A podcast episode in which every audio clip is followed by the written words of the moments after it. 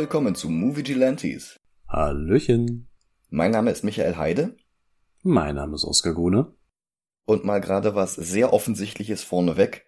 Die drei Star Wars Trilogien um die Familie Skywalker lassen sich natürlich sehr leicht in drei sehr unterschiedliche Epochen einteilen. Es entstanden halt drei Sets von jeweils drei Filmen, immer innerhalb von fünf bis sieben Jahren. Aber es gibt noch eine weitere ganz klare Unterscheidung der drei Trilogien.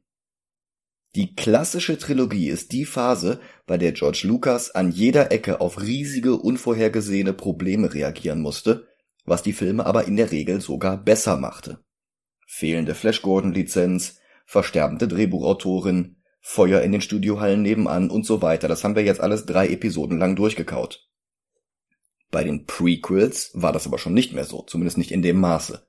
Das war jetzt die Phase, bei der George Lucas kaum Probleme hatte und nebenbei niemanden hatte, der ihm reinredete, so dass er folglich auch nicht mehr groß zu reagieren brauchte, womit die Filme allerdings auch nicht sonderlich über ihr Potenzial hinauswuchsen. Vielleicht hätte die klassische Trilogie auch so enden können, wenn alles von Anfang an glatt gelaufen wäre. Und dann sind da noch die Filme, bei denen andere auf unvorhergesehene Probleme reagieren mussten, was die Filme zweifelsohne sogar sehr viel schlechter machte. Lukas verkauft sich immer als der Mastermind, der alles von Anfang an ganz genau so und nicht anders geplant hatte, aber damit lenkt er von seiner eigentlichen Stärke ab. Niemand improvisiert so gut aus Notlagen heraus wie er. Also, Lukas ist als Regisseur halb Jazzmusiker, halb MacGyver, und wenn er von seinem zunächst ins Auge gefassten Plan abweichen muss, ist das im Grunde genommen immer besser als wenn nicht. Naja, und auch die Produktion des dritten Star Wars Films hatte wieder einiges an Problemen und Herausforderungen, so dass Lucas danach erst einmal die Nase voll hatte von Star Wars. Die Reihe war 1980 nach nur zwei Filmen das erfolgreichste Filmfranchise überhaupt.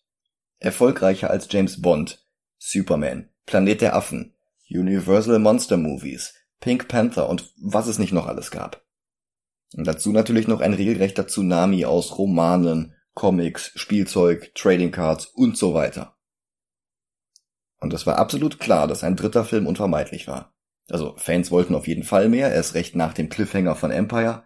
Und Lucas war ja inzwischen auch schon dazu übergegangen, von einer von Anfang an geplanten Trilogie zu sprechen, wobei diese drei Filme aber wiederum nur ein Drittel, wenn nicht sogar nur ein Viertel der gesamten Saga darstellen sollte, je nachdem, wann man ihn fragte. ja. Aber und da habe ich keine Quellen, nur mein Bauchgefühl. Also bitte nehmt das folgende nicht als gesicherte Fakten hin. Und Oskar, wenn du hier widersprechen willst, nur zu. Mhm. Ich werde aus mhm. heutiger Sicht das Gefühl nicht los, dass Lucas schon vor Return of the Jedi das Interesse an Star Wars verloren hatte. Zum einen gedieh das Expanded Universe spätestens nach Empire Strikes Back schon hervorragend ohne ihn in den bereits erwähnten Comics und Romanen. Zum anderen schien er mittlerweile mehr Spaß daran zu haben, die Marke Lucasfilm mit allen Unterfirmen unabhängig von Star Wars aufzubauen. Über ILM hatten wir ja schon letzte Woche ausführlich gesprochen, nicht wissend, dass zwischen unserer Aufnahme und dem Erscheinen der zweigeteilten Folge eine ganze Doku-Serie darüber auf Disney Plus erscheinen würde. Aber es war ja weitaus mehr als ILM. Skywalker Sound hatte in der Zwischenzeit an E.T. und Koyanis Katzi gearbeitet und während der Produktion von Return of the Jedi kam noch THX Limited dazu. 1979 war außerdem die Computersparte entstanden, die sich aber auch schon bald darauf aufsplittete. Einmal in die Animationssparte, die 1986 zu Pixar werden würde, und einmal Lucasfilm Games, später Lucas Arts, die ab der zweiten Hälfte der 80er zahlreiche Klassiker, besonders im Point-and-Click-Bereich produzieren würde. Großartiges Zeug. Ja, und dann war ja zeitgleich zu Empire Strikes Back auch noch dieser Film mit diesem peitschenschwingenden Archäologen und Grabräuber entstanden. Kurz, ich habe den, wie gesagt, komplett ungesicherten Eindruck, dass Lucas Star Wars schon nach Empire erstmal hinter sich lassen wollte. Aber egal, wann genau er der Serie überdrüssig wurde, der dritte Star Wars Film blieb 16 Jahre lang der letzte der Reihe. Vielleicht liegt sein schwindender Enthusiasmus auch an der Reaktion auf Empire. Episode 5 war bei den Kritikern in der Anfangszeit nämlich gar nicht so gut angekommen. Unter anderem wegen seines Cliffhangers am Ende. Auch das Publikum war zunächst weniger begeistert. Die Geschichte war nicht zu Ende, hinterließ nicht dieses befriedigende Gefühl eines abgeschlossenen Plots, zu viele Fragen waren ungeklärt, zu viele Schicksale hingen in der Schwebe.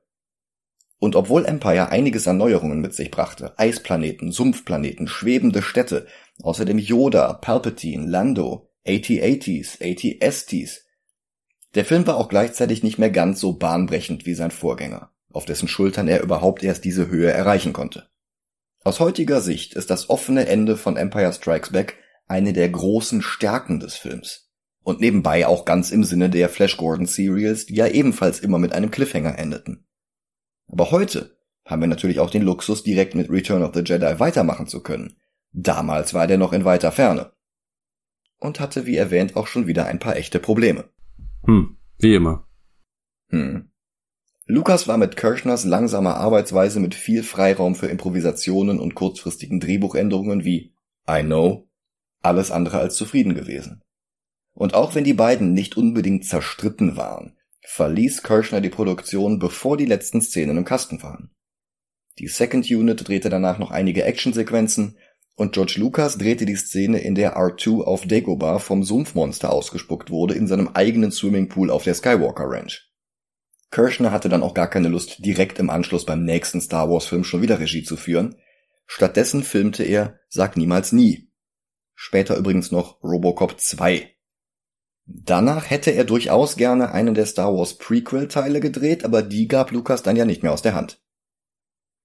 Aber Lucas brauchte auch noch aus einem anderen Grund einen neuen Regisseur, und zwar, weil Star Wars Filme traditionell keinen Vorspann haben. Wir erinnern uns, da kommt das Fox-Logo, dann Lucasfilm Limited, dann das A Long Time Ago, dann das Was bisher geschah als Opening Crawl und dann setzt auch schon direkt die Handlung ein. Das Problem ist, dass die Directors Guild of America eine ganz bestimmte Voraussetzung hat, damit ein Film ohne Vorspann von ihnen abgenommen wird. Wenn niemand vorher genannt wird, sondern erst in den Schlusscredits, dann ist das okay. Wenn aber jemand genannt wird, dann muss der Regisseur des Films dabei sein. Bei Star Wars war das 77 kein Problem, denn das Lucasfilm Limited Logo hatten sie dafür gelten lassen. Aber bei Empire ging das nicht, denn Lucas war nicht der Regisseur von Empire.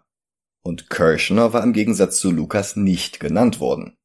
Das Schlupfloch, das bei Star Wars geholfen hat, wurde jetzt bei Empire zum Verhängnis.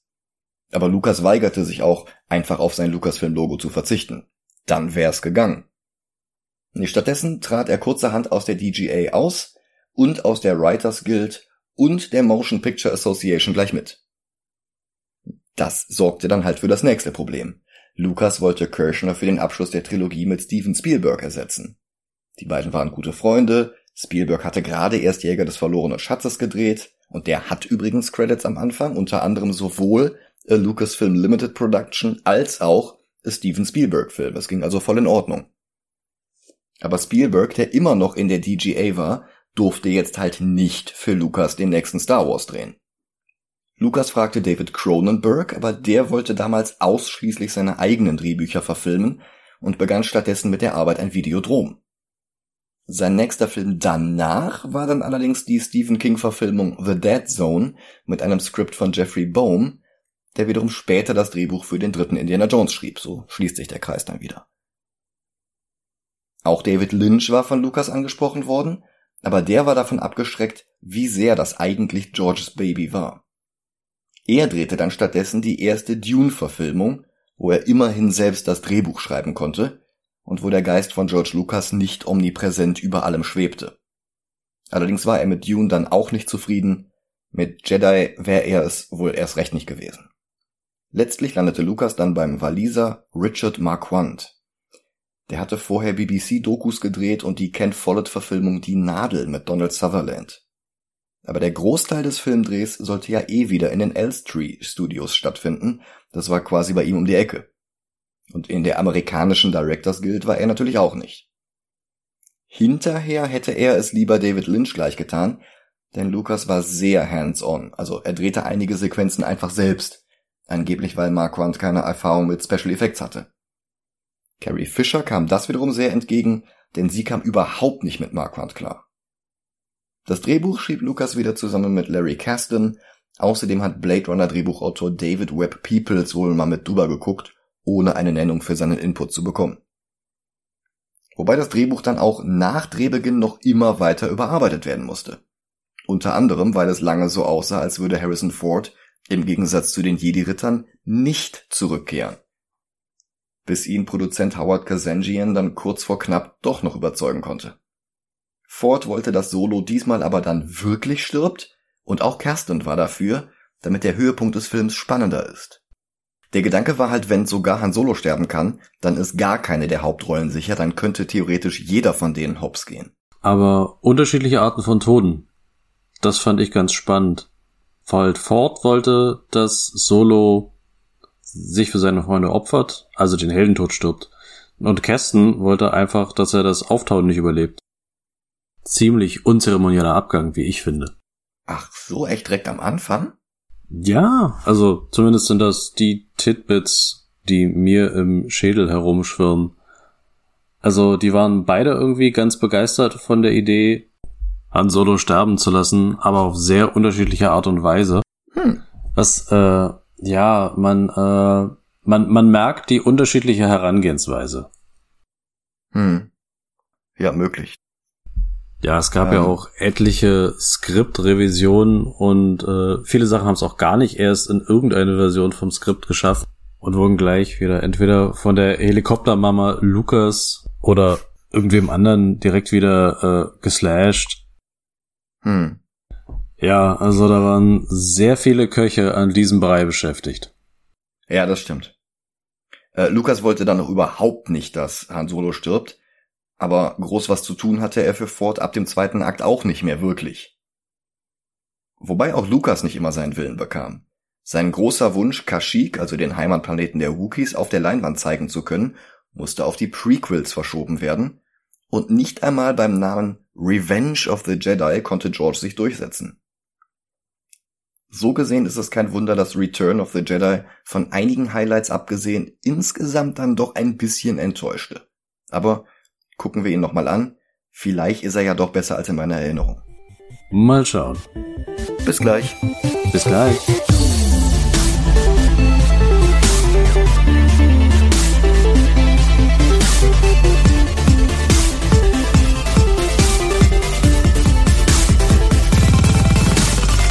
Und da sind wir wieder.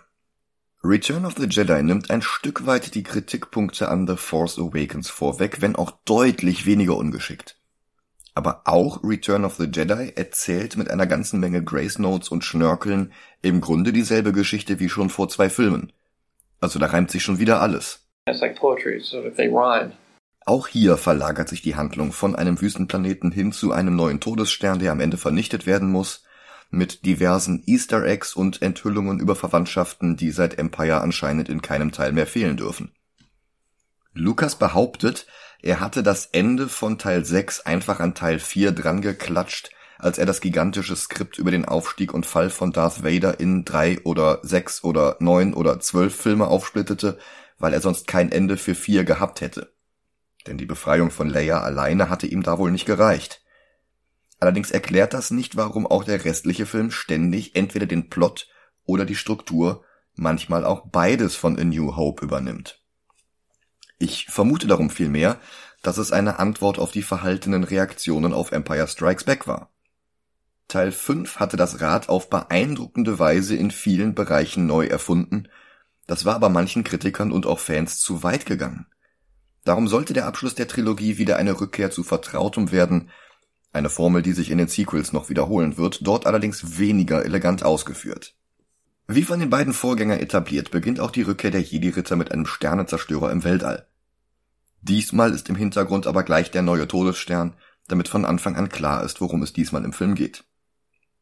Eine Lambda-Fähre und zwei TIE Fighter verlassen den Sternenzerstörer wie die Spionagedrohnen am Anfang von Empire. Sie nehmen Kurs auf den neuen Todesstern, dessen Bau noch lange nicht abgeschlossen ist. Ja, und wer steigt aus? Natürlich Darth Vader, der gleich auf Commander Jer Jarrett zugeht, der für die Vollendung der Raumstation verantwortlich ist.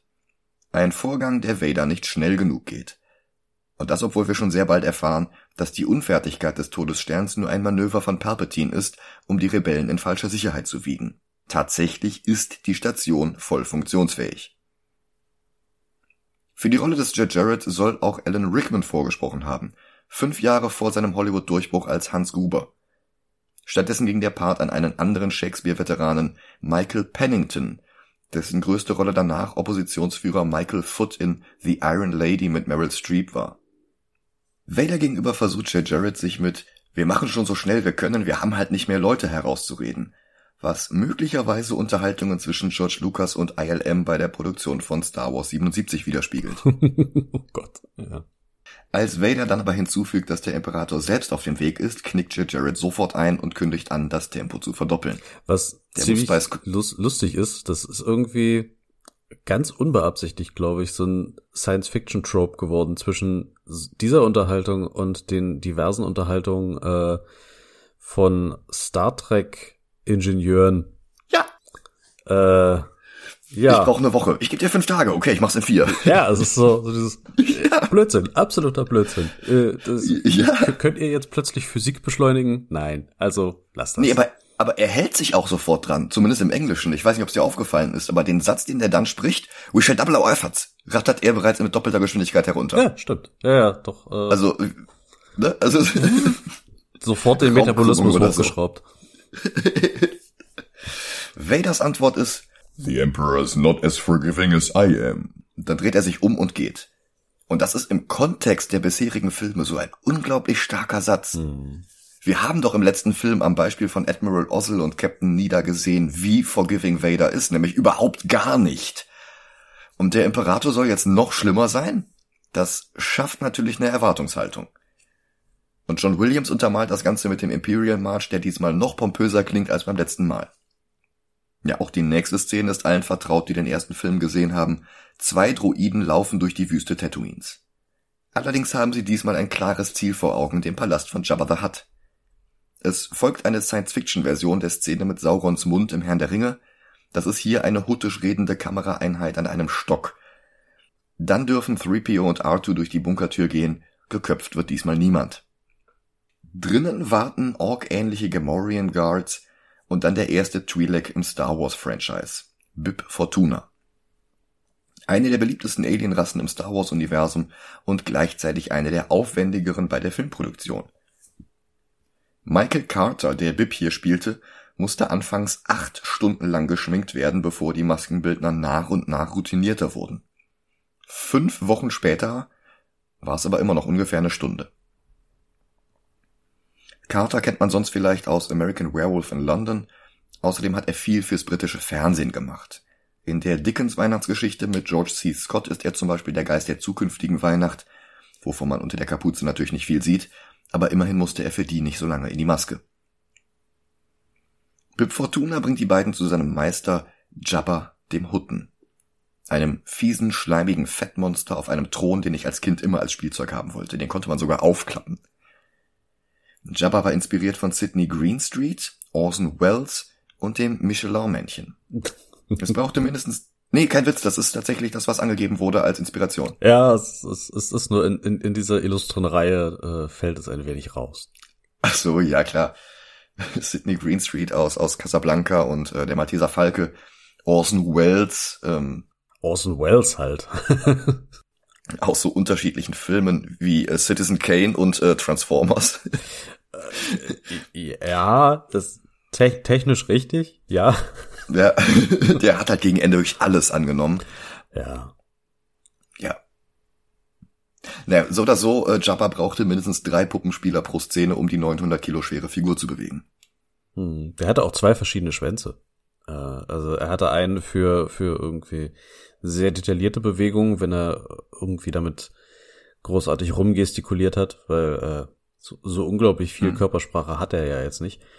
Und ja, dann noch einen, einen, simpleren, der einfach nur mit einem, also der erste wurde halt wirklich Puppen gespielt, äh, war ein bisschen äh, besser zu bewegen, hatte ein bisschen mehr Artikulationspunkte und äh, der andere war einfach tatsächlich nur Latex mit einem Seilzug drin, an dem dann mal einer gerupft hat, damit der irgendwie so ein bisschen hm.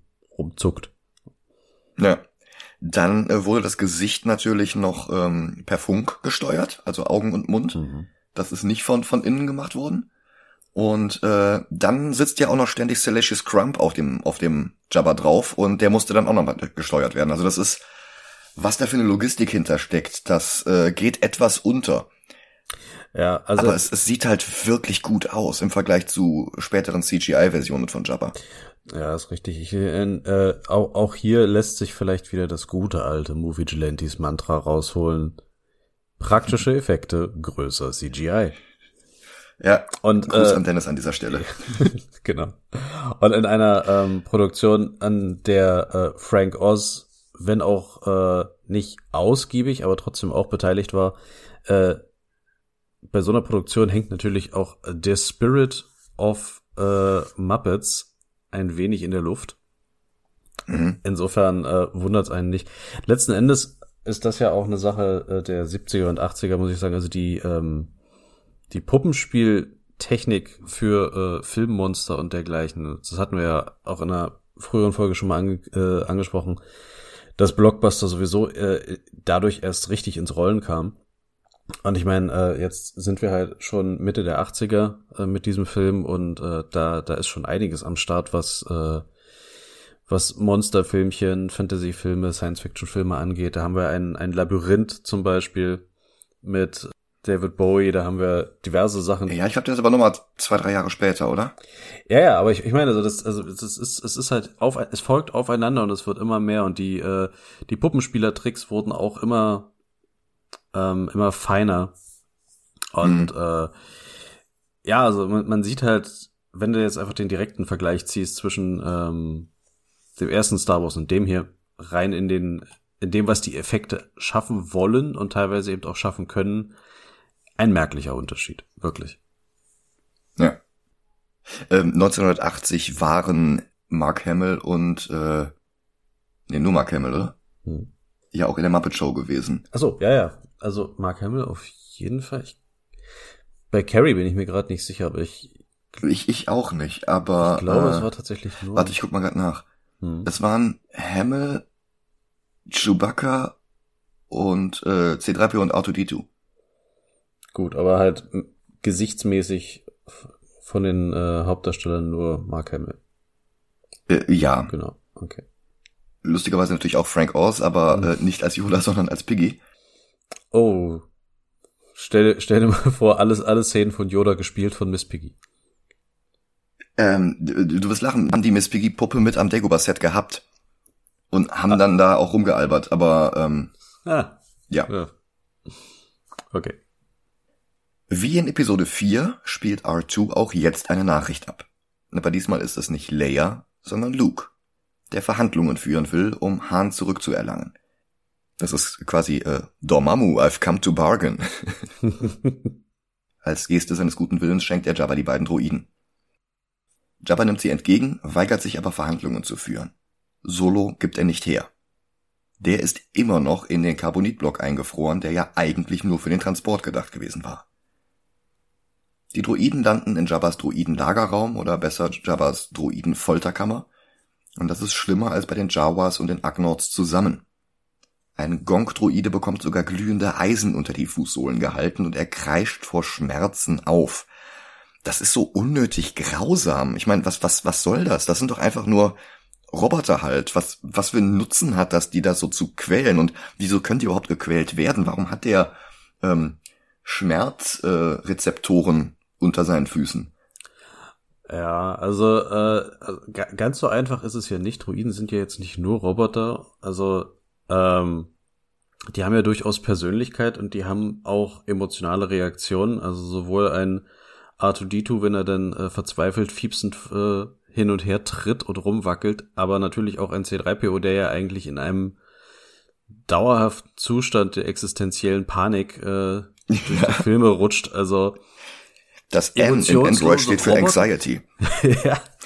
Emotionslose Roboter sind die nun wirklich nicht. Ähm, äh, das, aber so ein Gong-Druide, das ist einfach nur ein Kasten auf zwei Füßen. Welchen ja. Sinn hat das, dem Emotionen zu geben? Also seine Form ist ein Kasten auf zwei Füßen. Äh, das, seine Form sagt ja jetzt nicht sehr viel über seine Seele aus. Oh Nein, Gott, also ich, ich will da jetzt gar nicht zu. Der sagt Gong. Der sagt Gong, genau und. Also es gibt sehr viele Leute, die, die sich auch nicht gut artikulieren können, deswegen sind es aber trotzdem nicht weniger äh, Menschen. Gefühle haben und träume. Und ja, es ist nur ein Gong-Druide, ich weiß. Aber äh, der Punkt ist, dass hier tatsächlich, glaube ich, einfach nur gezeigt wurde, und das äh, meine ich mich zu erinnern, hat auch, ob es jetzt Lucas war oder ähm, der Regisseur, dessen Namen mich die ganze Zeit nicht richtig Richard Marquand.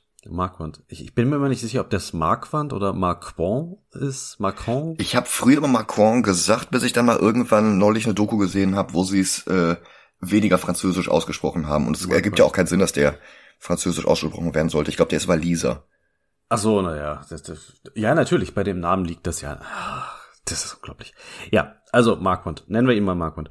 Einer von beiden auf jeden Fall hatte erwähnt, dass äh, diese ganze Szene wirklich nur dazu da war, um die, ähm, die Stimmung zu drücken, um halt so eine, so eine, so eine fiese, bösartige Stimmung in den Palast äh, zu bringen. Zeitgleich aber auch für den Kontrast, denn dieser, ähm, äh, der Folterdruide, also der, der, der Chefdruide, der sie da auch äh, in Empfang nimmt und dann sagt, wer wohin gehört, der, damit wollten sie halt zeigen, dass auch Druiden sehr unterschiedliche Dispositionen haben können und wollten so ein bisschen die Frage in den Raum stellen, die sich dann beim Zuschauer einfach selbst verselbstständigen kann. Was ist das für ein Druide, der mit so einer Gleichgültigkeit äh, und doch so pflichtbewusst seine eigenen Leute, also andere Druiden, foltert oder äh, in den Tod schickt oder dergleichen. Du meinst jetzt 99 und 88, ne? Genau, ja, also ja. EV, EV99 ist äh, sein, sein mhm. voller seine volle Signatur und ähm, ich, ich glaube ihre volle Signatur, oder? Ist das, ist das nicht irgendwie? Ich, ich, ich glaube, warte mal, lass mich mal gucken. EV 9 die. Ich meine, Eevee würde es halt nahelegen. A Feminine Marin Data EV Series Supervisor Droid. Äh, okay. interessanterweise gesprochen von Richard Marquand selber. Gut, äh, stimmen ich meine, äh, wir haben ja, kommen ja auch später noch zu Charakteren, die eigentlich äh, male-presenting sind, aber von äh, weiblichen Schauspielern gesprochen werden. Das passiert ja doch häufiger. Gut, äh, Miss Gendern wollte ich den äh, oder ihn jetzt natürlich nicht. Also sie ist wirklich einfach nur so ein Beispiel von Grausamkeit und dass die so in, in jeder Form, also sowohl eben bei äh, schleimigen Welt, riesigen Weltraumschnecken als auch bei Menschen, als eben auch bei Droiden auftreten kann. Äh, das war so ein bisschen der Versuch, da äh, eine Komplexität reinzubringen. Aber natürlich ist die Frage berechtigt. Warum kann man einen Gong-Druiden foltern? Was soll das? Was bringt das, den an den Füßen zu branden, auf denen er sowieso die ganze Zeit in der Gegend rumschlurft? Super viel Sinn macht das nicht. Ich glaube, das war äh, der Versuch eines Konzeptes, der nicht durchdacht wurde. Hm. So oder so, ähm, die Druiden werden halt wirklich gequält, so wie auch alle, die die nächste Szene in allen Versionen ab der Special Edition sehen müssen. Mhm. Denn die Max Rebo Band wurde von Lucas in den 90ern wirklich verhunzt. Also ich finde die Sequenz schlimmer als Greedo in Moss Eisley. Ja, weil sie auch länger ist. Ja, ja, unter anderem. Und lauter. Ja, waren es im Original knuffige Muppets mit erst für die Actionfiguren hinzuerfundenen Namen wie Size Noodles oder Droopy McCool, die bizarre, aber in der Welt der Filme glaubwürdige Instrumente spielten, da blies die Special Edition die Szene mit einem zweiten Stück neuen Background-Sängerinnen und computeranimierten Gestalten aus den Untiefen des Uncanny Valley auf. Immerhin, die Schauspielerin der Twi'lek-Tänzerin Ula, die Britin Femi Taylor, nahm für die Special Edition weitere Szenen auf 14 Jahre später und man sieht keinen Unterschied. Tatsächlich äh, wurde diese Entscheidung auch hauptsächlich deswegen getroffen, weil sie 14 Jahre später in besserer Form war als damals, als sie original die Szenen gedreht hat. Ach so. Ja, also äh, jetzt ist, sie war ja nur wirklich bei den Original-Drehaufnahmen natürlich nicht in schlechter Verfassung, sonst hätte sie die Rolle nicht gekriegt. Äh, also mhm. Sie wurde halt als halbnackte Tänzerin angestellt, muss man auch sagen, wie es ist. Ja. Ähm, aber tatsächlich war sie, äh, konnte man mit ihr halt Pickup-Shots dann äh, 14 Jahre später machen, weil sie, wie gesagt, äh, sich sehr gut in Form gehalten hat mhm. und äh, dann auch kein Problem damit hatte, das zu machen. Ich glaube, äh, korrigiere mich, wenn ich mich irre, aber ich glaube, dass erst nach diesen Pickup-Shots wurde sie überhaupt äh, credited. Ich glaube, das war sie vorher gar nicht richtig. Das, das ist gut möglich. Ähm, ich habe jetzt nicht die Credits durchgeguckt, ob sie gelistet wurde oder nicht. Hm. Ähm, aber wenn ich überlege, dass Darth Vader äh, im ersten Star Wars Film noch nicht mal als James Earl Jones aufgeführt wurde. Ja, also ich, ich meine mich zu erinnern, dass, dass sie in der Originalversion, also in der 80er Version, ähm, gar nicht in den Credits war und erst nach den Pickup-Shots später. Das, das ist gut möglich, ja. ja. Naja, Java lässt sie jedenfalls durch eine Falltür im Boden in die Rancor-Grube fallen. Auch hier kamen 14 Jahre später noch neue Einstellungen hinzu. Und so sehr die längere Bandszene heraussticht, so perfekt fügen sich die Szenen mit Taylor jetzt hier ein. Momente später wird Chewbacca hineingeführt von einem helmtragenden Kopfgeldjäger namens Bush, wie es scheint. The Mighty Bush. ja. Jabba ist bereit, für den Wookie ein Kopfgeld von 25.000 Credits zu zahlen. Aber Bush will das Doppelte. 50.000. Weil er einen Thermaldetonator hat, der den ganzen Palast desintegrieren könnte. Jabba lässt sich auf 35.000 hochhandeln, Boba Fett nickt anerkennend und stumm. Chewbacca wird abgeführt, beobachtet von einer seiner Wachen, aber was ist das? Unter dem Helm der Wache steckt William Dilliam Williams. und sein treuer Schnurrbart. ja. Mitten in der Nacht ist der Thronsaal leer und Bush schleicht sich hinein und befreit Hahn aus seinem Carbonitschlafsack. Bush hebt ihn vom Boden hoch und nimmt den Helm ab und darunter sehen wir Leia Organa. Später wurde klargestellt, dass sie die Rüstung des echten Kopfgeldjägers Bush geliehen hat, statt sich einfach als jemand Neues auszugeben und sich dann einen Look dazu auszudenken. Obwohl Hahn von seinem Gefrierbrand noch vorübergehend blind ist, küssen sich die beiden, aber es ist eine Falle. Oder anders formuliert mit den Worten dieses Films. It's a trap! Bush übrigens äh, Fun Fact für, für alle, die das nicht wissen, äh, die meisten, die ich kenne und die die Star Wars Filme so mögen wie ich, wissen es, aber trotzdem muss es hier gesandt werden. Es ist ein ähnlicher äh, Reflex wie in Herr der Ringe darauf hinzuweisen, dass Aragorn bzw. Viggo Mortensen sich tatsächlich den Zeh gebrochen hat, als er den Helm getreten hat. Mhm. Die Stimme von Bush äh, wurde gesprochen von Pat Welch. Das war nicht äh, Carrie Fisher durch einen Filter, sondern das war Pat Welch, die äh, Radioschauspielerin kennt man sonst aus genau einer anderen äh, Synchronisierung und das ist E.T. Ach echt? Ja. Okay, das habe ich auch wirklich nicht gewusst. Haha, gern geschehen. Ja, also die äh, haben nicht tatsächlich einfach äh, Leias Stimme, also halt äh, Carrie Fishers Stimme durch irgendeinen Verzerrer gezogen, sondern ähm, sie haben es synchronisieren lassen von äh, der Schauspielerin, die E.T. gesprochen hat. Krass. Mhm. Jabba wusste, dass das passieren würde, und er behält Han in Gefangenschaft. Außerdem hat er jetzt noch Ersatz für Ula dazu gewonnen.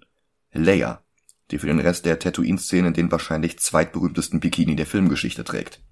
Ich würde sagen, der berühmteste ist Honey Rider in James Bond Jagd Dr. No. Ja, ja. Ja, ich denke auch. Äh, obwohl der sehr viel bequemer war als der von Leia. Ja, ja. Ähm, ich meine, das ist halt so dieser Deja Thoris Look, ne? So ein bisschen Frazetta. Ich hab den als Kind erst geliebt, weil ich das einfach cool fand. Noch nicht mal sexy, sondern wirklich einfach anders. Also ja, so Ornamentik und so ein bisschen ja, äh, Kontrast zum zum restlichen Film. Fantasy-Zeug, so ein bisschen Gold ist ja generell was Cooles. Ja, ja. ja. Ich habe das dann irgendwann als erniedrigend identifiziert, was die Freude ein bisschen getrübt hat. Dann habe ich wiederum die Fotos gesehen, in denen Carrie Fisher in dem Ding anscheinend ausgelassen im Wasser planscht und das sah dann wieder so aus, als hätte sie wirklich Freude gehabt. Erst nach ihrem Tod habe ich dann wieder erfahren, dass sie das Outfit tatsächlich gehasst hat. Mhm. Also es war zum einen sexualisierend und objektifizierend, was direkt im Anschluss an die taffe Bush-Szene jegliche Stärke aus dem Charakter rausgesaugt hat. Ja, und dazu war das Ding, wie du sagtest, auch noch höllisch unbequem zu tragen. Sie musste außerdem ständig komplett still und gerade sitzen, damit ihr die Striemen nicht ins Fleisch schnitten. Ja, also äh, hatte wirklich was von Folter. Äh, man könnte mhm. natürlich sagen, im, im sozusagen in-Universe äh, ist das volle Absicht, dass äh, ja. der unbequem ist und ihr wehtut und sie äh, sich da nicht drin bewegen können soll.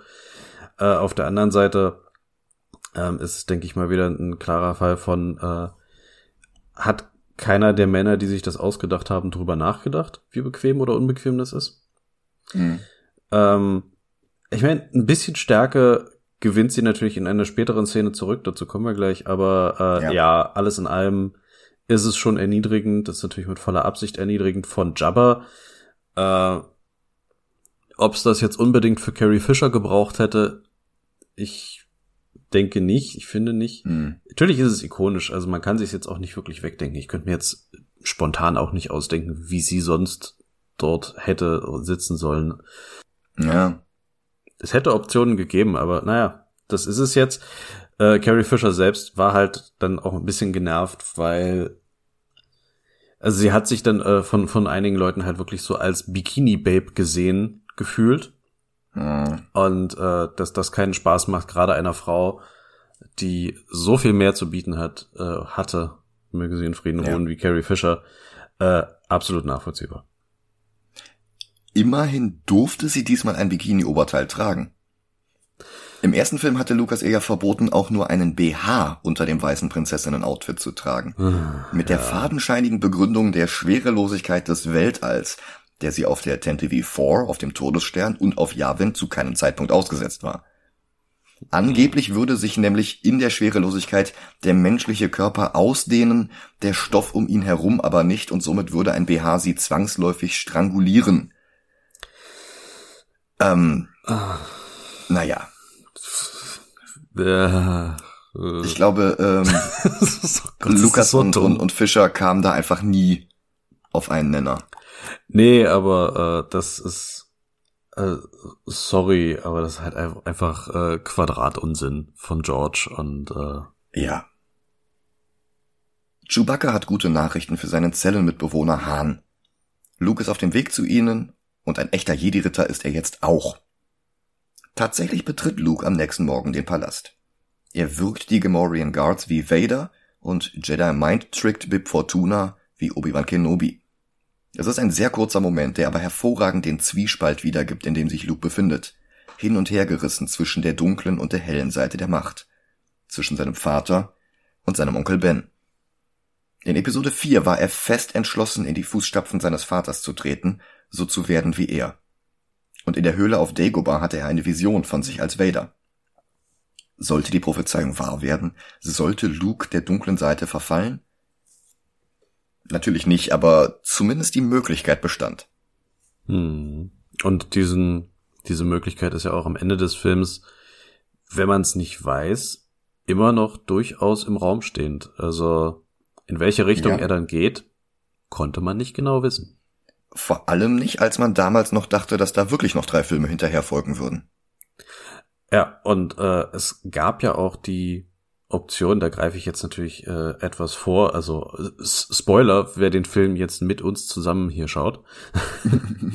Aber äh, am, am Ende, als dann, äh, als sich Darth Vader dann opfert, den äh, Imperator tötet, gab es noch eine Szene, die äh, im Gespräch stand, und zwar, dass Luke die Maske abnimmt, sich von seinem Vater verabschiedet, sich dann die Maske aufsetzt und sagt, ich bin jetzt Vader. Das oh. wurde dann allerdings relativ schnell wieder äh, vom Tisch genommen. Ja, das, das wäre etwas unbefriedigend gewesen, glaube ich. Es sei denn, es wäre halt wirklich direkt zwei Jahre später der nächste Film gekommen. Ja, dann könnte man vielleicht damit, aber äh, nee, ich glaube, das, das war dann tatsächlich, da hätte es dann tatsächlich erstmal eine Weile bleiben sollen. Und äh, ich glaube auch die Reaktionen auf Empire haben da wahrscheinlich äh, einiges getan, um äh, zu verhindern, dass es zu unbefriedigend und zu dunkel wird. Dass das Pendel dann leider ein wenig in die andere Richtung ausgeschlagen hat, dazu später mehr. Ja. Ähm, auch seine Kleidung ist nicht mehr der weiße Karateanzug, den er bei Owen und Beru getragen hatte. Seine Klamotten sind jetzt schwarz wie die von Vader und er trägt einen Umhang darüber und eine Kapuze wie Obi, allerdings auch die in schwarz. Er versucht den Jedi Mind Trick bei Jabba, aber der ist dagegen immun. Als nächstes versucht er es mit Einschüchterung, dann mit einem gestohlenen Blaster, aber Jabba lässt ihn einfach wie Ula in die Grube fallen. Dann sehen wir, was die arme Tänzerin auf dem Gewissen hat. Es ist ein Rancor, ein riesiges, buckeliges Monster mit jeder Menge Zähnen und Klauen. Die Bestie schnappt sich einen der Gamorrean Guards, der mit in die Grube gefallen war. Dann nähert das Ding sich Luke. Der hatte im Kampf gegen Vader ja seine Hand und damit auch sein Lichtschwert verloren. Und es sieht so aus, als habe er seitdem keinen Ersatz gefunden. Er wehrt sich also mit großen Knochen und Felsbrocken, aber das Viech scheint ihm überlegen. Fliehen ist auch nicht drin. Aber er ist nicht nur ein mächtiger Kämpfer, er ist auch immer noch hervorragend darin, sehr kleine Ziele aus der Ferne zu treffen und er lockt den Rancor unter eine Stahltür und löst den Mechanismus mit einem Stein aus. Das rettet ihm das Leben, aber er ist immer noch in der Gewalt von Jabba, der ihn und Han jetzt an ein noch größeres, noch gefährlicheres Monster verfüttern will. An einen Sarlacc. Auf Jabbas Barke, begleitet von Max Rebos 360-Grad-Keyboard, reisen sie alle dorthin. Doch Luke ist auch darauf vorbereitet, das ist nämlich alles Teil seines extrem komplizierten Plans. Natürlich hätte er auch einfach mit einem Lichtschwert bewaffnet den Palast stürmen und sich durch Jabbas Leute schnetzeln können. Aber dabei wären zu viele ums Leben gekommen, die nur aus Angst für Jabba arbeiten oder nur um nicht zu verhungern. Stattdessen jetzt dieser Xanatos Gambit, bei dem Jabba versehentlich Luke und all seine Freunde an einem Ort versammelt, wo er selbst, also Jabba, relativ ungeschützt ist. Jetzt erfahren wir auch, warum Luke vorher R2 zu Jabba geschickt hat.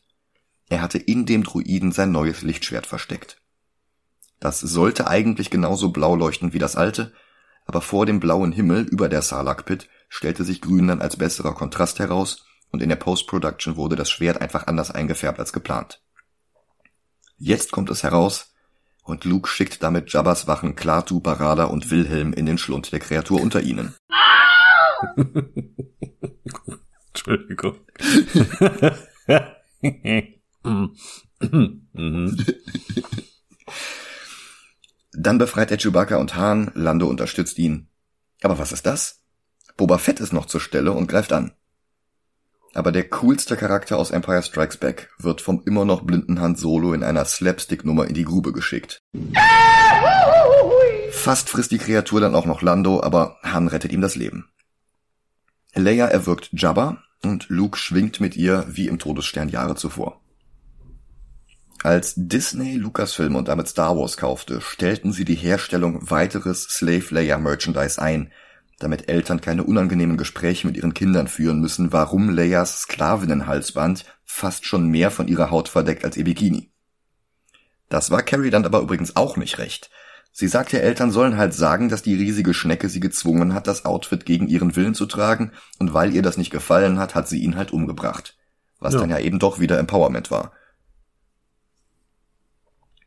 Sie landen bei Han, Lando und Chewie, die Droiden, die zwischendurch über Bord gegangen waren, werden auch noch eingesammelt, und dann bricht Luke wieder auf nach Dagobah.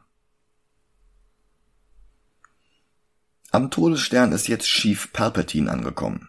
Zum ersten, aber nicht letzten Mal gespielt von Ian McDermott. Der war ein kurzfristiger Ersatz, weil der eigentlich gecastete Alan Webb kurzfristig krank wurde. Webb war Theaterschauspieler, der 1949 sein Filmdebüt im fünften Lassie-Film gegeben hatte – 1963 hatte man ihm nach Catweasel Jeffrey Belden, aber noch vor William Hartnell, die Rolle des Doktors in Doctor Who angeboten, aber er hatte abgelehnt.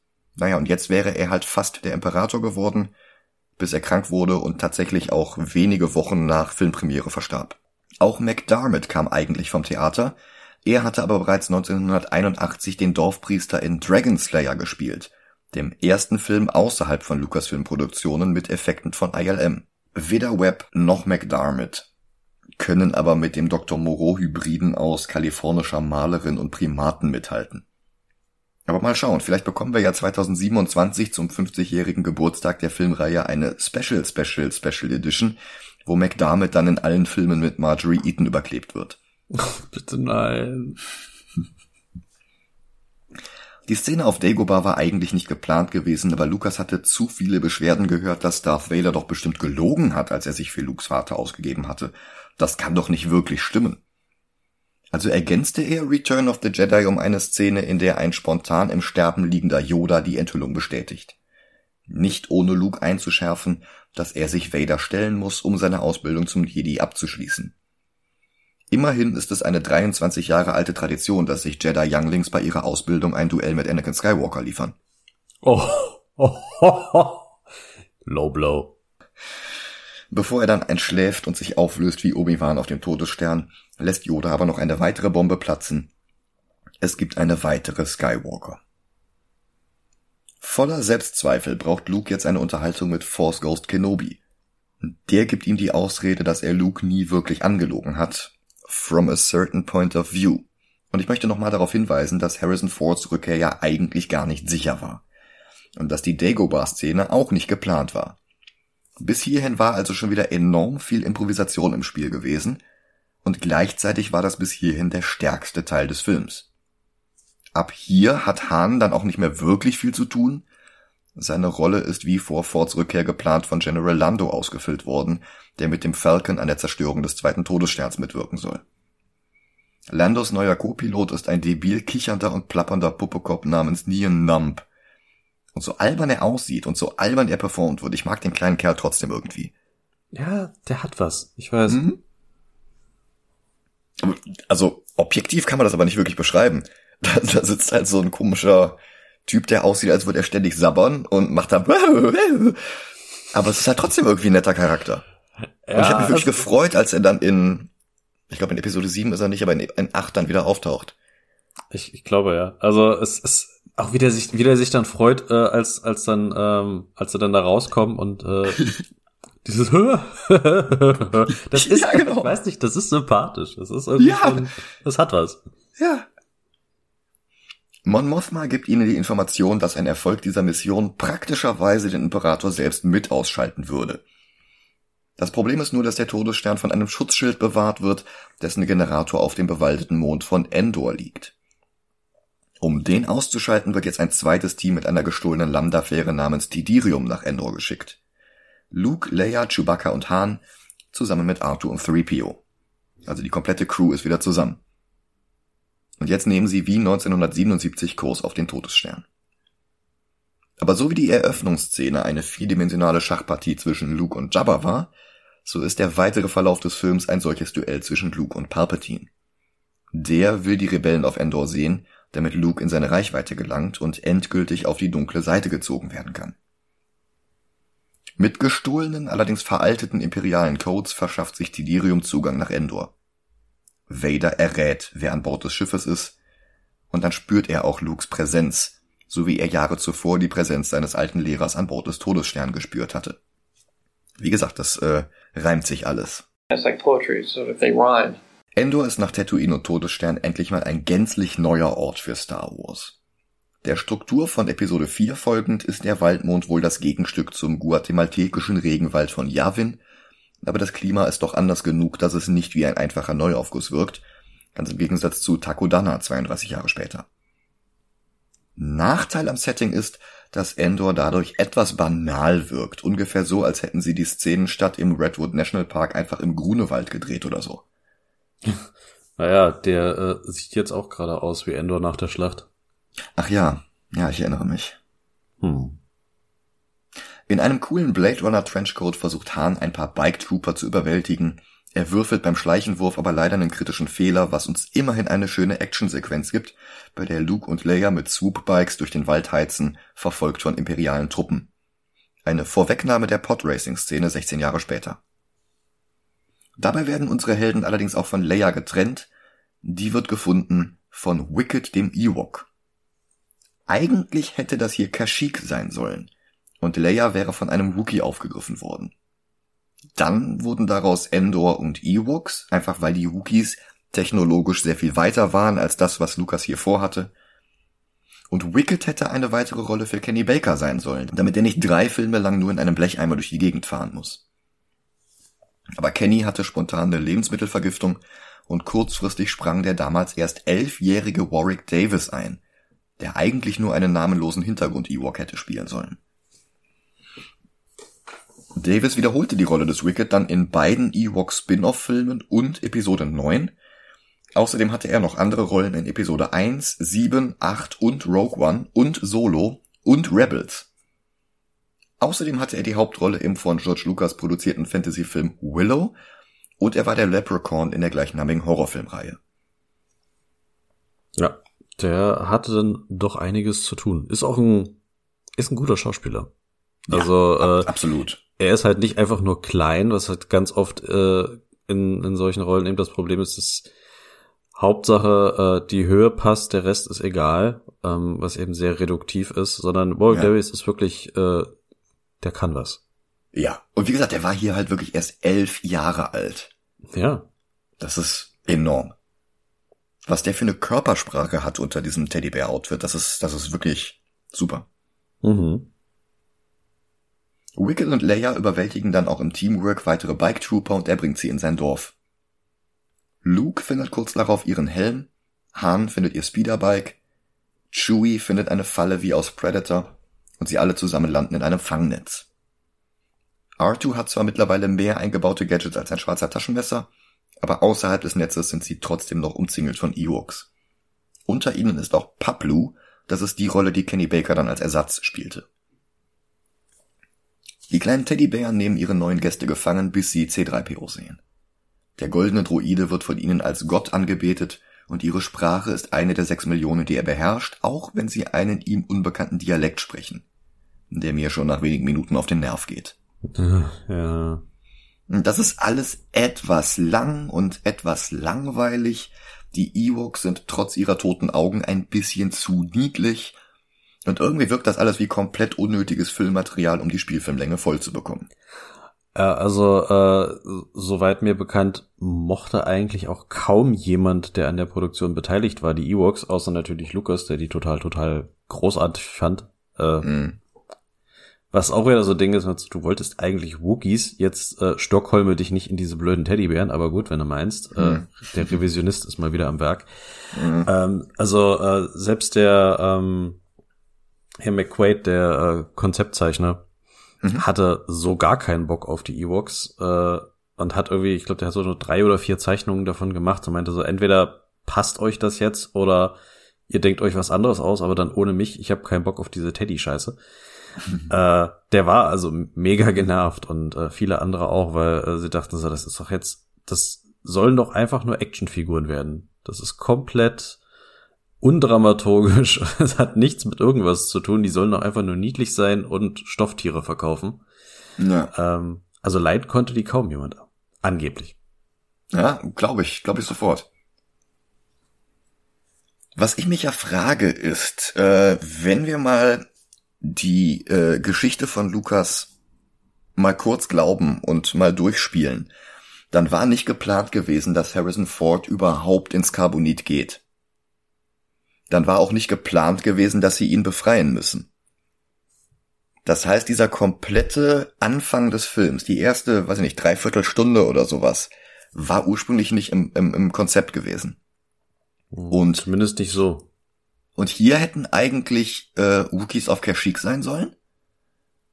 Äh, was war denn eigentlich Lukas Plan gewesen für Rücke der Jedi-Ritter oder Rache der Jedi-Ritter, wie auch immer? Ich meine, hier ist jetzt alles irgendwie im Nachhinein eine Reaktion auf entweder die Kritik auf Empire oder eben auf ähm, Widrigkeiten wie äh, wir können A nicht machen, also müssen wir auf B ausweichen. Ähm, mhm. Was war denn ursprünglich der Plan? Hätte der ganze Film auf Kashyyyk spielen sollen? Und was wäre da passiert, außer wir müssen jetzt den Schildgenerator ausschalten?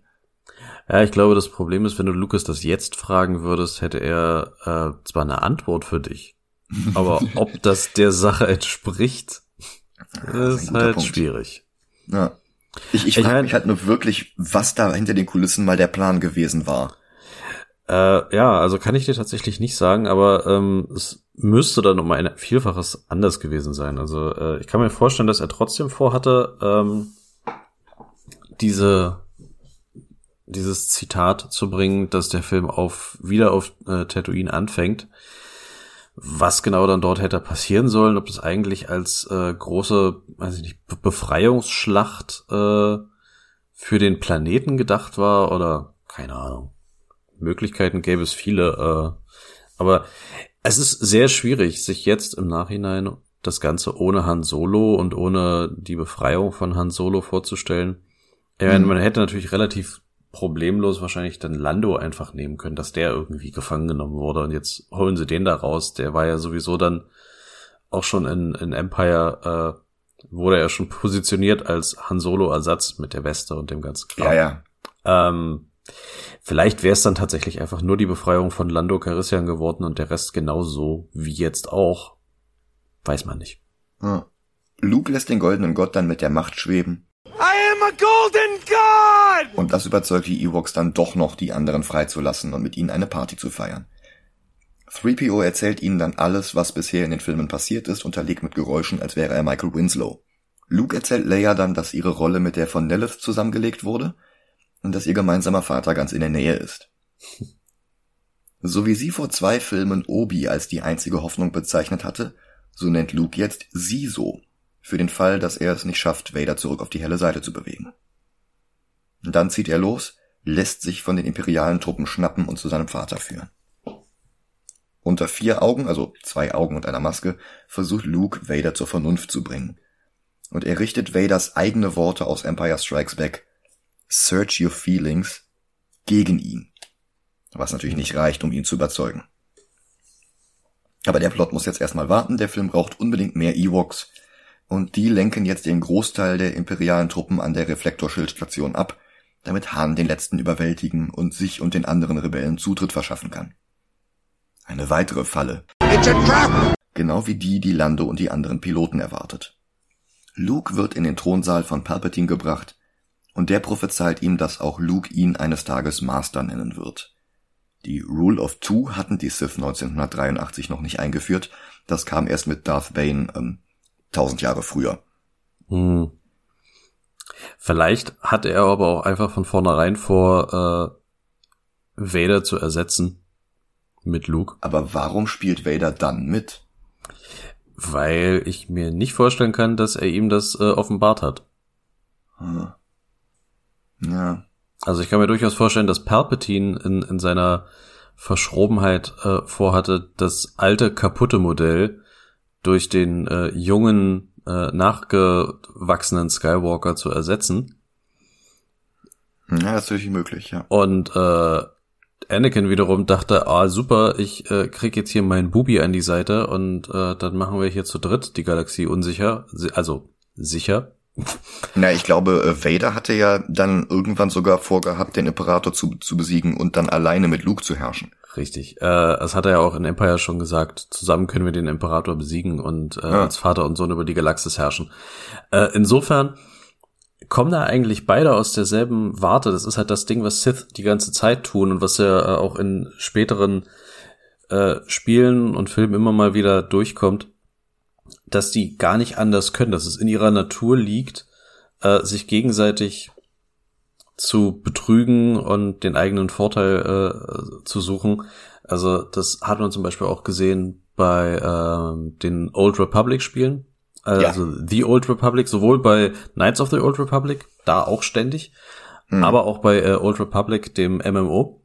Ah, das habe ich nie gespielt. Ja, das äh, habe ich eine Weile gespielt, war eine Weile auch sehr, sehr, sehr gut. Äh, dann wurde es irgendwie free to play oder pay to play, free to play, wie auch immer. Äh, doof, es wurde doof. Ähm, aber die, ähm, die Intro-Sequenzen sind sehr schön, großartige CG-Sequenzen. Und da hat's äh, direkt in der allerersten, äh, wo die Sith dann wieder auftauchen, genau so einen Twist, wo ein äh, Sith Lord, also ein Meister wird verletzt und äh, sein Schüler nutzt sofort den Moment, um äh, sich selber zum Meister zu erklären. Also ähm, das ist einfach so ein Ding bei den Sith. Hm. Han und seine Leute werden von noch mehr Truppen überwältigt, sodass sie den Schild nicht außer Kraft setzen können. Der Falke und die anderen Schiffe rasen auf den sicheren Tod zu. Auch Admiral Akbar erkennt scharfsinnig. Palpatine und Luke wiederholen gefühlt 17 Mal, du wirst schon bald auf meiner Seite sein. Niemals, doch, nein, doch, nein, doch. Oh. ja, das fehlte noch, ja. Dann die Wendung. Han Solo, Chewbacca und die anderen sind gar nicht so in der Unterzahl, wie es erst aussah, denn es kommt Verstärkung, noch mehr Ewoks. Vor Star Wars hätte Lucas beinahe Apocalypse Now gedreht, bis Alan Ladd Jr. von Fox doch noch zustimmte, ihn sein Hidden Fortress Flash Gordon Mesh abdrehen zu lassen. Woraufhin Coppola einsprang und Harrison Ford in einer Nebenrolle castete als Colonel Lucas. Aus der Zeit, in der Lucas aber beinahe selbst den Vietnamfilm gedreht hatte, stammt aber seine Faszination mit den Guerillakämpfern in Südostasien. Und denen schafft er hier jetzt ein Denkmal in Form von ungeschickten, primitiven Teddybären, die sich selbst K.O. schlagen und die lustige Slapstick-Szenen mit Speederbikes hinlegen. Ich würde das jetzt nicht unbedingt rassistisch nennen, aber es ist auf jeden Fall weniger respektvoll, als Lukas selbst zu glauben scheint. Ja, es ist zumal auf der anderen Seite hat er dann wieder einen, ah, weil sie haben das ja im Redwood gedreht. Deswegen mhm. die großen Bäume und so. Ja, ja. Äh, wo, wo sonst? Äh, und er hat die Ewoks Ewoks genannt, weil Miwoks oder Miwoks, wie auch immer man das genau ausspricht, ist das Wort für People, also Menschen, Leute, Volk, der des ähm, Native American äh, Stamms, der dort in den Redwoods ursprünglich angesiedelt ist. Ach, das habe ich nicht gewusst. Also das, das war schon äh, so, ein, so eine Hommage an die Leute, die dort tatsächlich leben. Ähm, wie geehrt die sich jetzt fühlen, durch Teddybären repräsentiert zu werden, hm. nee, weiß ich nicht maße mir jetzt auch nicht an, für sie zu sprechen. Vielleicht finden die das toll, vielleicht fanden die das total äh, lustig und so. Keine Ahnung. Der Gedanke war da, aber es, es, es, es wirkt plump. Ähm, das Wort Ewok fällt ja im ganzen Film nicht. Das ist ja auch erst wieder für die Actionfiguren ähm, eingeführt worden. Hm. Ähm, ich hatte bisher immer die Erklärung gehört, dass es hätten Wookie sein sollen. Naja, nee, also beid, hat er halt quasi aus korrekt. dem Wort Wookie das Wort Ewok gemacht, indem er einfach die Buchstaben durcheinander geschüttelt hatte. Ewookie, nein, das nicht. Also äh, sie hätten als als als Charaktere, sie hätten die äh, die die Wookiees sein sollen. Das hat dann nicht funktioniert aus schon äh, angebrachten Gründen. Aber ähm, das Wort Ewoks ist halt wirklich Miwoks. Ist einfach das das M weggelassen und ich glaube im das Miwoks wird mit I geschrieben, nicht mit E, aber das klingt ja dann im Englischen naja. gleich. Ähm, und heißt halt wirklich, also ich, ich kenne es halt nur, den kenne den Fakt nur auf Englisch, insofern weiß ich nicht die genaue Übersetzung auf Deutsch, aber People. Und People gibt's ja auch mehrere Nutzungen. Das also, Peoples sind ja zum Beispiel auch die verschiedenen Völker. Also mhm. das, das hat schon, das hat schon irgendwie einen Hintergrund. Aber wie gesagt, äh, ob das jetzt den äh, Native Americans da irgendwie großartig was gibt, weiß ich nicht. Oder halt den Vietnamesen. Äh, sowohl als auch, ja. Also mhm. den äh, allen, alle Volksgruppen, denen der äh, weiße Visionär da ein Denkmal setzen wollte. Ja. Lando spielt weiter das Finale von Episode 4 nach, während Palpatine es für eine gute Strategie zu halten scheint, Luke so lange zu trollen, bis der genervt ist und freiwillig auf die dunkle Seite wechselt. Und es sieht sogar fast so aus, als könnte das klappen. Denn Luke zückt jetzt sein Lichtschwert sehr zu Palpatines Freude. Auf Endor gibt es noch mehr Ewok Schabernack, zwei von ihnen entführen jetzt zusammen mit Chewbacca einen ATST. Han versucht in der Zeit die Tür zur Schutzschildstation zu öffnen. Schon wieder kommen Trooper dazu, aber Leia schaltet sie aus. Und jetzt sagt Han, I love you, und Leia antwortet, I know. It's like poetry, so if they rhyme. Luke und Vader kämpfen immer weiter, bis Palpatine Luke zeigt, dass er genau das will. Und Luke hört auf zu kämpfen. Vader liest seine Gedanken und findet heraus, dass Luke eine Schwester hat, und er kündigt an, wenn er es nicht schaffen sollte, Luke zu korrumpieren, dann wird er es halt bei ihr versuchen. Das macht Luke kurz wütend und er greift Vader ein weiteres Mal an. Die Szene ist plump geschrieben, aber Hamills Performance rettet wirklich viel. Ja. Er ist kurz davor, Vader zu töten, als der Imperator schon wieder zu lachen beginnt und ihn anspornt. Und Luke sieht den Cyborg-Armstumpf an, an dem er gerade Vaders Hand abgetrennt hat. Dann sieht er seine eigene Cyberprothese, über die er einen Handschuh trägt, schwarz wie seine restliche Kleidung. Das war die Bedeutung der Szene in der Höhle damals. Und all das bestärkt Luke darin, dass er niemals auf die dunkle Seite heel turnen wird. Er ist ein Jedi wie sein Vater zuvor. Palpatine zaubert ein paar Mal Blitzgar auf Luke.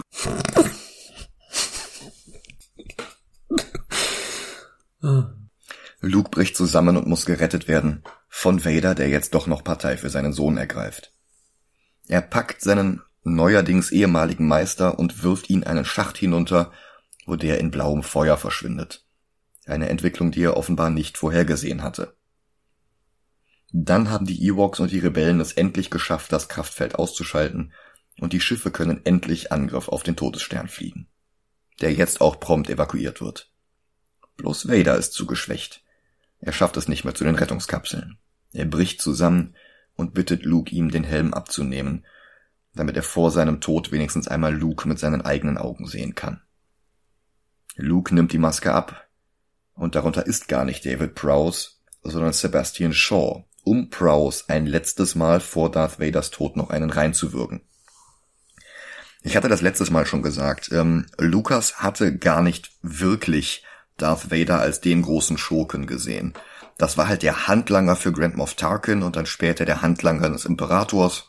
Das war halt einfach so ein starker Typ, den er in Splinter of the Mind's Eye sogar sterben lassen wollte.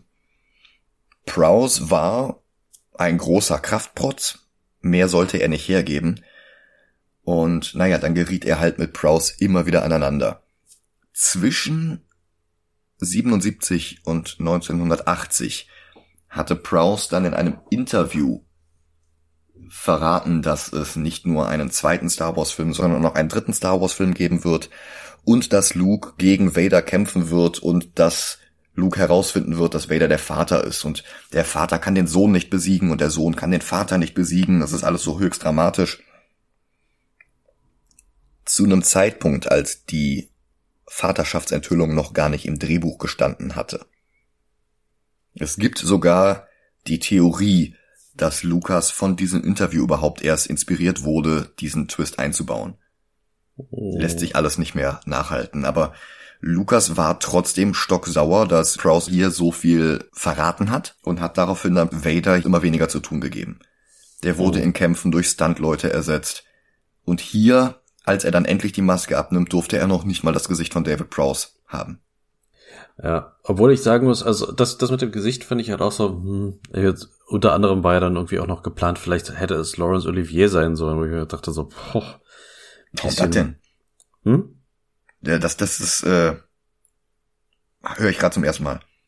Äh, ja, also da, da war einiges äh, in, ähm, im Gespräch, aber dann haben sie sich gedacht, okay, jemand Unbekannterer funktioniert hier besser, damit die Berühmtheit des Gesichtes dann nicht von der Szene ablenkt. Ähm, hm.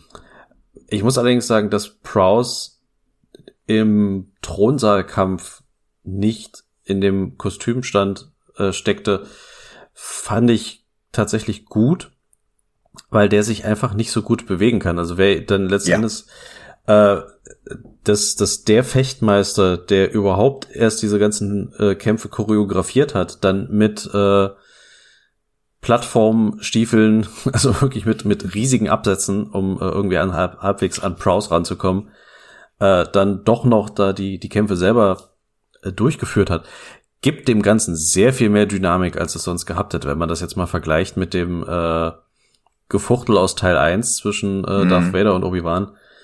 Ähm, das, das ist schon um, um, um Längen besser. Und das, es, es hat sehr viel mehr Dynamik und Dramatik äh, dadurch. Aber ja, ähm, dass es Prowse nicht ist, vor allem, weil ähm, Anakin ja so unglaublich viel jetzt auch nicht mehr zu tun oder zu sagen hat. Ja. Naja, gut. Böses Blut äh, gibt's ja da an verschiedensten Ecken und Enden. Mhm. Aber auch Luke hat etwas bloßgelegt. Sein schwarzes Oberteil ist aufgegangen und umgeklappt und offenbart darunter weiße Kleidung. Der Symbolismus ist plump, aber perfekt.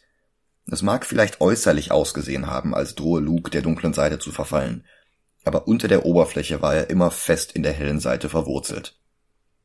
Darum ja auch der komplizierte Plan, um Hahn zu befreien und nicht einfach reingehen und alles wegmetzeln. Das wäre definitiv die dunkle Seite gewesen. Mhm. Dann trifft Lando den Schwachpunkt des Death Star 2.0. Das ganze Ding explodiert. Luke kann aber noch gerade eben mit der Lambda-Fähre seines Vaters fliehen. Han ist auf ihn eifersüchtig, weil er glaubt, dass Leia ihn jetzt nicht mehr will. Sie klärt ihn darüber auf, dass Luke ihr Bruder ist und er guckt kurz doof, wahrscheinlich weil er an die Szene in Empire denkt, als die beiden sich knutschen. Und dann versteht er. Ich glaube, das ist übrigens auch der einzige Grund, warum Leia und nicht Nelith Lukes Schwester geworden ist, um einen einfachen Ausweg aus diesem Love Triangle zu finden. Und das ist immerhin besser als die Twilight-Lösung. Jacob sich einfach spontan unsterblich in die Tochter von Bella und Edward verliebt, bevor sie auch nur das Mekonium ausgeschieden hat. Aber etwas ah. plump ist das hier halt auch. Ja, aber egal. Sicher, aber besser. Ja, ja. Alle feiern. Luke verbrennt Vaders Körper, der sich im Gegensatz zu Obi und Yoda nicht einfach aufgelöst hat. Die Ewoks singen Njap Njap. Die Force-Geister von Obi-Wan, Yoda und Sebastian Shaw und niemandem sonst erscheinen. Und der Nachspann setzt ein. Tja. Tja. Die Rückkehr der Jedi-Ritter ist durchwachsen. Nicht immer schafft Lukas die Gratwanderung zwischen Poetry und Selbstplagiat. Marquand ist ein deutlich schwächerer Regisseur als Kirschner. Und nach dem hervorragenden Start in Jabba's Palast sind die Endor-Szenen mit den Ewoks doch etwas zu drollig und abwechslungsarm. Der Showdown zwischen Luke, Vader und Palpatine ist hervorragend gespielt, aber der Plan des Imperators ist halt merkwürdig. Ich meine, alles, was der Imperator macht, treibt Luke weiter von der dunklen Seite weg. Jedes Mal, wenn du denkst, okay, jetzt ist Luke kurz davor, wirklich der dunklen Seite zu verfallen, jedes Mal dann steht plötzlich der Imperator kichernd im Hintergrund und äh, schneidet so lange Grimassen, bis Luke merkt, was er da gerade macht und dann eben doch wieder auf die helle Seite zurückkehrt. Ja, der hätte tatsächlich, also nach dem Bait mit, äh, dann nehme ich halt deine Schwester, mhm. hätte der Imperator einfach mal für zehn Minuten durchgehend das Maul halten sollen. Ja. Dann hätte er genau das bekommen, was er gern haben wollte. Ja, das ist genau. aber leider nicht in seiner Natur. Ja, aber, aber, ich meine, dass das nicht in der Natur des Imperators ist, ist natürlich im Nachhinein die Rechtfertigung dafür. Aber es ist halt schon eine, eine, eine Schwäche des Skripts. Absolut, ja, ja, klar. Ich meine, die, die Natur des Imperators wird durch das Skript bestimmt, insofern. Äh, ja, ja, nee, das, die Idee, ich, also, es, es, ist, es ist nicht wirklich nachvollziehbar, nee. Ich denke, es ist nicht verwunderlich, dass ich Return of the Jedi für den schwächsten Film der klassischen Trilogie halte, auch wenn er den besten Soundtrack der drei Filme hat. Also Williams hat ja mit jedem Film nochmal neue Stücke hinzugefügt und hier hast du halt wirklich so das Nonplusultra. Und ja. der Soundtrack zu Return of the Jedi war auch eine der ersten beiden CDs, die ich mir jemals gekauft habe. Die andere war der Soundtrack von Indiana Jones und der letzte Kreuzzug. Auch gut. Aus heutiger Sicht können wir aber natürlich sagen, alles, was hier passiert, geht auch deutlich schlechter. Ja, also äh, die Sequels haben sehr viel dafür getan, äh, zumindest für mich persönlich. Die Prequels auch, ein Stück weit, äh, aber vor allem die Sequels haben für mich sehr viel dafür getan, äh, Jedi im Ranking meines Herzens nach oben zu schieben. ja. Also ähm, viele Schwächen, die ich äh, bei Jedi gesehen habe oder auch immer noch sehe, ähm, gibt es an anderer Stelle sehr viel eklatanter, sehr viel schlimmer, sehr viel ablenkender. Ähm, ja. Plus noch einige neue dazu. Hm. Äh, und da wirkt retrospektiv und auch hier wieder, Lukas hat ganz unabsichtlich und auch nicht alleine, weil ich meine, an den Sequels war er dann gar nicht mehr großartig beteiligt, ähm, aber auch hier wurde dann im Nachhinein sozusagen wieder alles ganz anders gemacht, als es eigentlich mal war. Ähm, lange Zeit war Jedi für mich wirklich der schwächste Star Wars Film. Und äh, Spoiler, das wird auch auf unserer Liste hier jetzt nicht großartig anders werden. Hm. Ähm, aber er ist nicht so schlecht wie der Ruf, den er äh, jahrzehntelang bei mir hatte. Einfach, weil uns inzwischen gezeigt wurde, dass es alles noch sehr viel schlimmer hätte sein können. Ähm, es gibt allerdings diverse äh, Sachen, die halt dummerweise und man kann jetzt sagen, okay, wir gehen einfach von diesen ganzen Änderungen weg. Wir gehen von den 2004 Änderungen eines äh, namens, der jetzt nicht genannt, ja gut, er, er selbst kann ja nichts dafür. Also wir gehen von den Änderungen weg, dass Hayden Christian Sebastian Shaw ersetzt als Force Geist, was halt nicht mal so ansatzweise irgendwie Sinn ergibt. Wir ja, gehen davon weg. darüber reden, wenn wir über die Prequels äh, reden. Ja, ähm, auch wo, Prequel, dass es hier eine äh, Celebration-Szene auf Naboo gibt, wo dann äh, stumpf irgendein, ähm, auch wenn es nicht Jar Jar ist, aber auf jeden Fall da, dazwischen gequakt wird, Weezer Free. Hm. Hart unnötig. Äh, und äh, mich, mich, mich stört nicht die Naboo-Szene oder was hier sonst an, an ähm, Prequel-Planeten gezeigt wird in der Special Edition. Nee, nicht Special Edition, die 2004 Edition. Ja. Was mich stattdessen stört, ist, dass das äh, Ewok-Lied fehlt. Das ist das Beste, was die Ewoks im ganzen Film machen. Dieses coole Lied am Ende. Das ist richtig, ja. Und diese, diese Melodie ist, ist unglaublich eingehend. Die hat äh, ja. bei mir fast schon Legend of Zelda-artige Ohrwurm-Qualitäten. Äh, ja. Ähm, absolut, ja, nee, großartiger, großartiger Song. Ich sage, das sind alles, das, das war halt alles unnötiger Fluff, den, den kein Mensch gebraucht hat, der dem Film nichts gibt.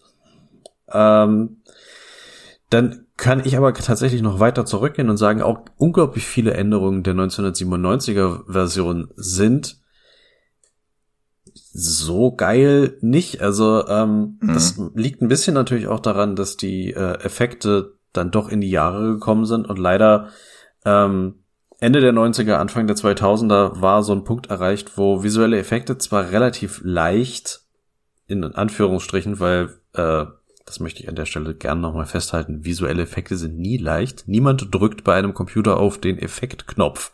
Da ist viel Arbeit drin.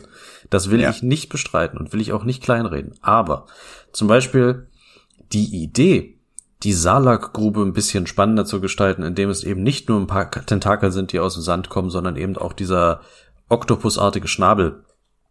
Mm. Die Idee ist nicht schlecht, allerdings, äh, wenn du dir das heute anguckst, dieser Schnabel ist so verwaschen und äh, wirkt halt so fehl am Platz. Die Effekte sind eben nicht super gut. Diese gesamte Bandszene, das hatten wir jetzt, hattest du ja auch schon äh, erwähnt, ja. Da hat's keinerlei Aufpolieren gebraucht. Da hat's auch diesen absoluten Nonsens-Schreisong nicht gebraucht. Jedi das, Rocks heißt er übrigens. Ja, ich weiß, dass der so heißt. Was im Universe auch ein merkwürdiger Titel ist. Ich meine, Jedi Rocks, wieso singen das die Leute da bei Jabba, also die diese was ja, weil, weil sie halt nicht wissen, was guter Jizz ist. ja.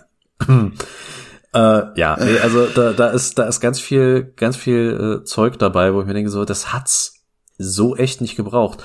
Und das, obwohl meiner Meinung nach visuell Jedi tatsächlich einer der besseren ist. Also die Einstellungen sind gut. Auch äh, du erwähntest äh, die den Sound. Das ist allerdings nicht nur die Musik, sondern generell auch die Soundeffekte. Also äh, Jedi war der erste, der allererste Film überhaupt, der das THX äh, Certificate bekommen hat, weil Lucas bei einer Testvorstellung gemerkt hat, dass der Ton in den im Kino äh, ja sehr hinter seinen Erwartungen zurückgeblieben ist, obwohl der Mix an sich richtig war, aber es, es kam einfach nicht richtig raus. Und dann wurde eben das ja. äh, THX-Zertifikat äh, ins Leben gerufen des Kinos eben einen bestimmten Standard. Die brauchten halt einen, kräftigen Bass, die brauchten äh, klare, neutrale Höhen, also dass da nichts, keine, mhm. keine reflektierenden äh, also soundreflektierenden Geschichten irgendwie im Saal sind. Und ja. seitdem donnert, äh, donnerte mehrfach das THX-Logo durch die Zähne der Zuschauer. Mhm. Ähm, das, das ist eine tolle Sache. Turn it up! Turn, Turn it up! ja, ähm, da, also das, das ist auch wieder ein, ein, Fall von, da, da ist was nach vorne gegangen, da wurde was besser, da hat dieser Film auch äh, allein, ganz ehrlich, rein, äh, ich, ich sag mal, filmhistorisch ist allein die Tatsache, dass dadurch, dass das THX-Zertifikat ins Leben gerufen wurde, eine Existenzberechtigung für diesen Film. Ähm, aber auch darüber hinaus. Ähm, der ist an vielen Stellen, finde ich, ist der echt hübsch und äh, macht viel, was die Trilogie rund macht, was die Trilogie ausmacht. Aber ach so und e-, eine Erinnerung übrigens, die die die ich äh, abgrundtief hasse und ich weiß du auch, aber die möchte ich unbedingt nochmal erwähnen. Die Szene, in der Darth Vader entscheidet, dass er Luke rettet, dass er den mhm. Imperator verrät und dass er sich selbst opfert. Im Original hält der dabei Smaul. Ja. Der sagt kein Wort. Er sagt gar nichts. Er schaut ja. dem Imperator dabei zu, wie er Luke grillt und entscheidet sich, er schaut von Luke zum Imperator, vom Imperator zu Luke, er schaut noch ein bisschen auf Luke, er schaut noch einmal zurück.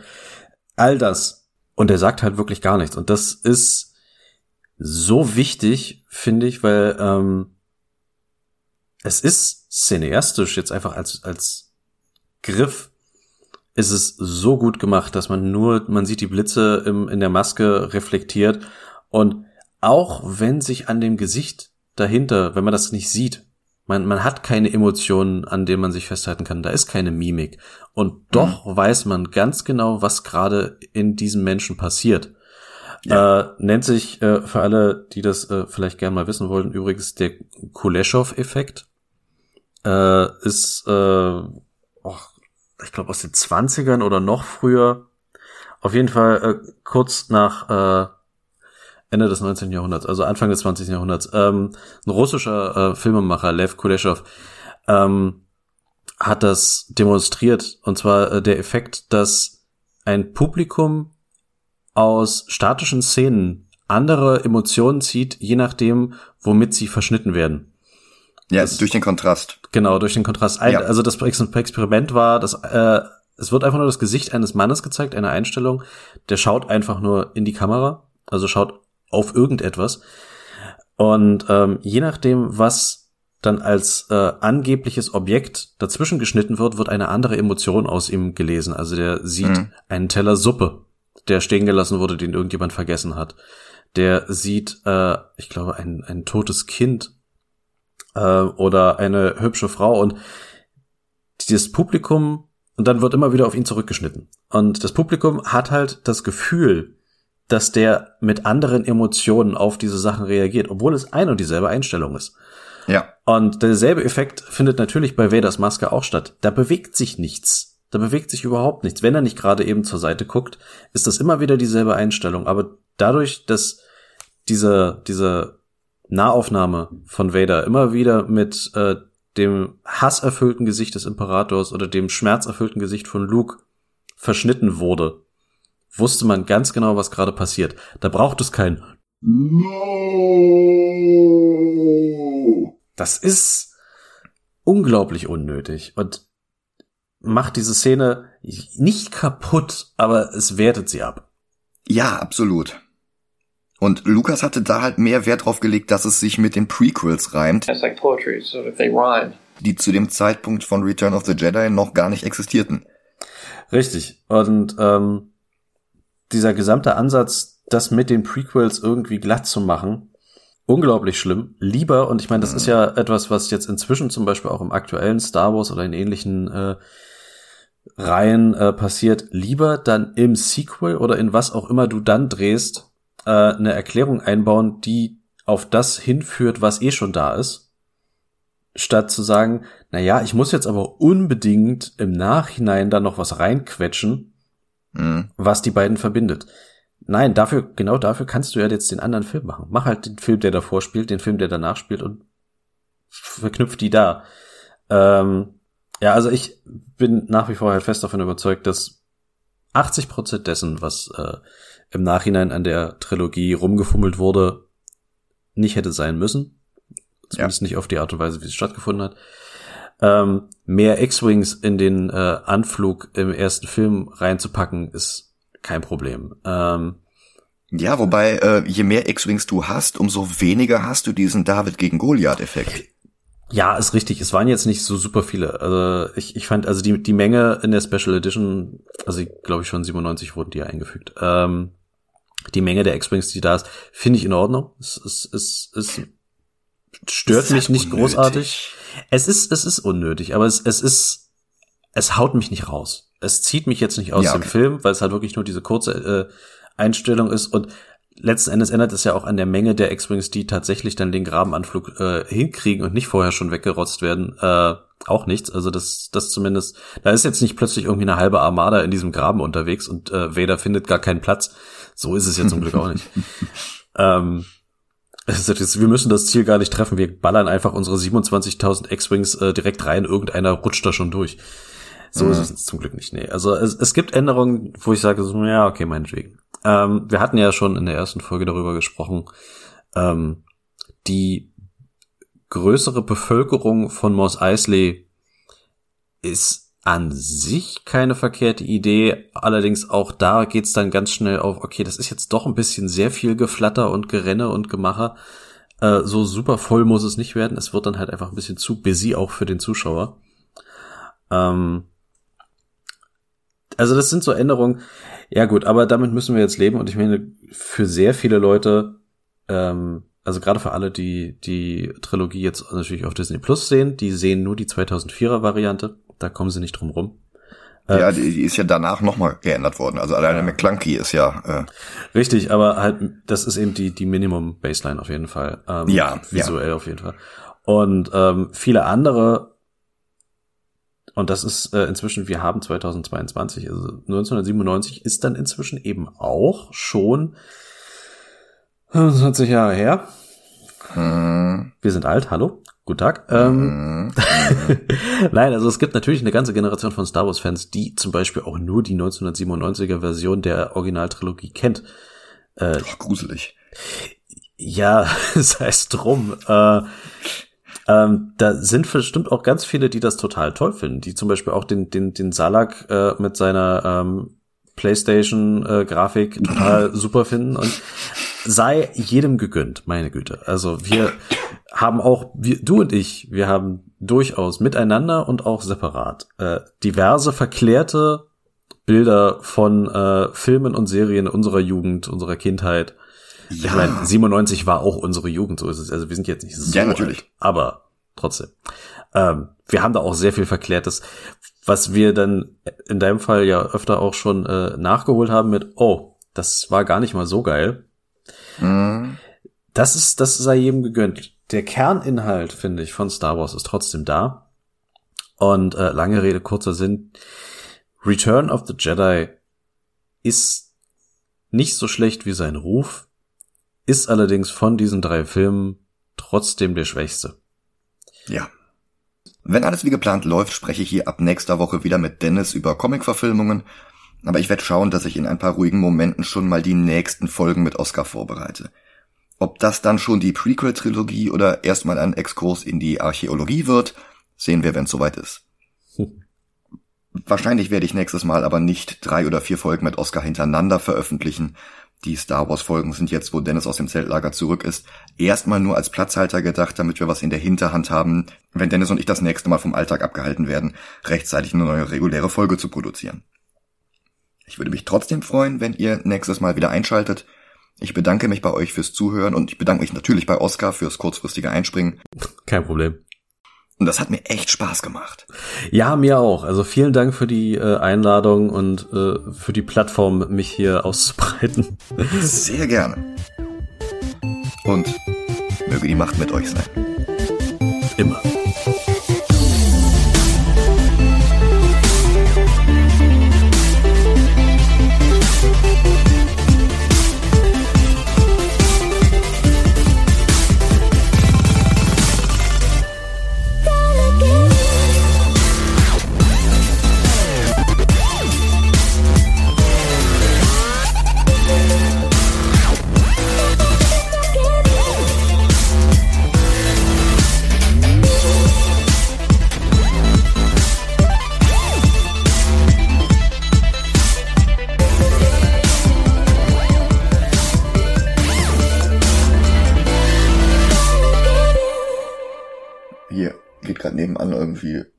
Hoch. Ich warte mal ganz kurz ab, bis die durch sind. Leckere Rouladen. ja, normalerweise äh, macht man die ja hoch, aber hier geht das immer so. Düt, düt, düt, düt, düt, düt, Sollte vielleicht ein Beat werden. Rock'n'Rolladen. Oh. okay, der war schön. Geht so. Ich glaube, zu mehr bin ich gerade nicht in der Lage. Das ist okay.